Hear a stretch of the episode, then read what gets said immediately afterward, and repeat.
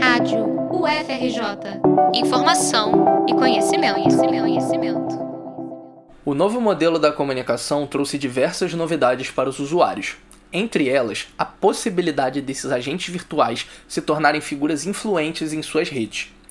No início de junho, a influenciadora e ex-BBB Bianca Andrade, conhecida popularmente como Boca Rosa, causou um grande debate no Twitter e no Instagram por conta de uma publicação em seus stories envolvendo planejamento de conteúdo, desde a postagem do café da manhã até o boa noite com frase motivacional. A discussão variou da naturalidade e espontaneidade dos influenciadores até o questionamento sobre a profissionalização de perfis nas grandes redes. A community manager do Itaú, Mariana Mota, fala sobre o estigma associado à profissão de social media e sobre a construção dessas marcas pessoais no meio virtual. Nesse caso da Bianca Andrade, as pessoas ficaram surpreendidas, ou até mesmo se sentiram enganadas, porque elas tinham a visão da Bianca Andrade como uma pessoa que posta em sua rede social, assim como eu, como você.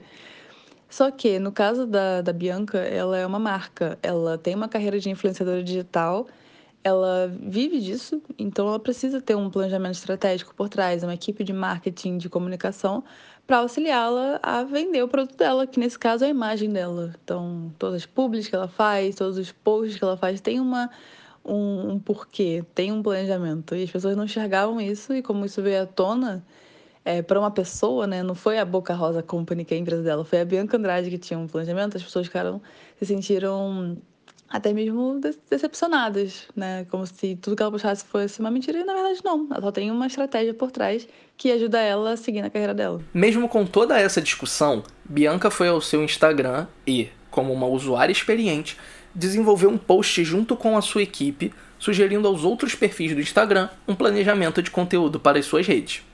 O post Planejamento de Milhões já alcançou a marca de 60 mil curtidas e citou a internet como a rua mais movimentada do mundo.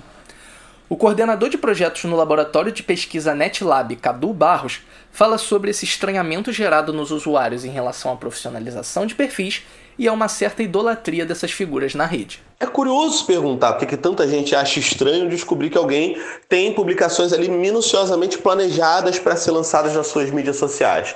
Primeiro porque a gente pode achar que essas pessoas estão sofrendo uma certa desilusão, né? Acreditavam que o perfil de alguém que fala ali da vida, dos filhos, do café da manhã, teria que ser uma representação da vida daquela pessoa no mundo offline, né?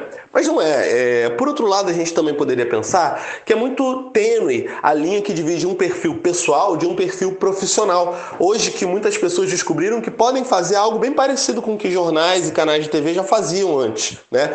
Ou seja, planejar estrategicamente o conteúdo que vai ser lançado para poder alcançar o maior público possível, um público fiel e transformar essa visibilidade e esse alcance em renda também, em alguma forma de autossustento, seja através de publicidade ou outras formas. Essa possibilidade de qualquer perfil se tornar uma figura influente na rede é algo que vem se firmando cada vez mais com o fortalecimento das plataformas digitais e com a busca de diversos usuários para gerar uma renda extra.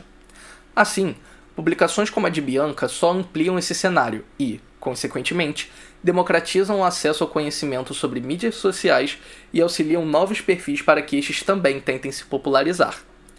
A reportagem é de Luan Souza para a Rádio UFRJ.